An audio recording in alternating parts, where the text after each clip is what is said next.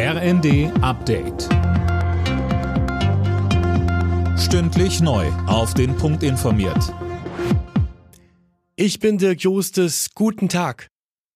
Kanzler Scholz und die Ministerpräsidenten beraten heute über die geplanten Entlastungspakete. Es geht vor allem darum, wer welche Kosten übernimmt. Außerdem fordern die Ministerpräsidenten Geld vom Bund, etwa für den öffentlichen Nahverkehr, die Krankenhäuser und Stadtwerke.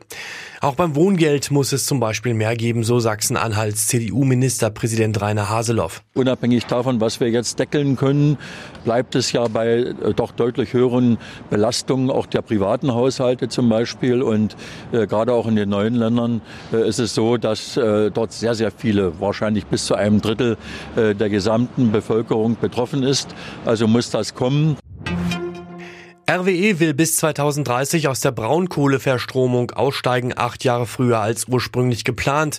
Nur die Braunkohle unter der Siedlung Lützerath wird noch abgebaut. Wirtschaftsminister Habeck sagte, er sei mit der Lösung sehr zufrieden. Für die Anwohner in den Braunkohleregionen bedeutet dies auch erst einmal, dass die Unsicherheit für alle Dörfer und Höfe, die hätten überprüft werden müssen, ob sie abgeräumt werden, weggenommen wird. Sie bleiben erhalten.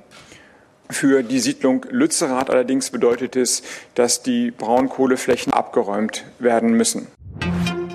Das EU-Parlament stimmt heute über einheitliche Ladestecker für Handys und Co. ab. Es wird erwartet, dass die Abgeordneten dafür stimmen. In Zukunft soll es dann nur noch einen Steckertyp geben. Damit sollen tausende Tonnen Elektroschrott vermieden werden. In der Fußball Champions League sind heute Abend gleich drei deutsche Teams gefordert. Ab 18.45 Uhr empfängt Bayern München Viktoria Pilsen. Im Anschluss spielt Eintracht Frankfurt gegen Tottenham Hotspur und Bayer Leverkusen beim FC Porto. Alle Nachrichten auf rnd.de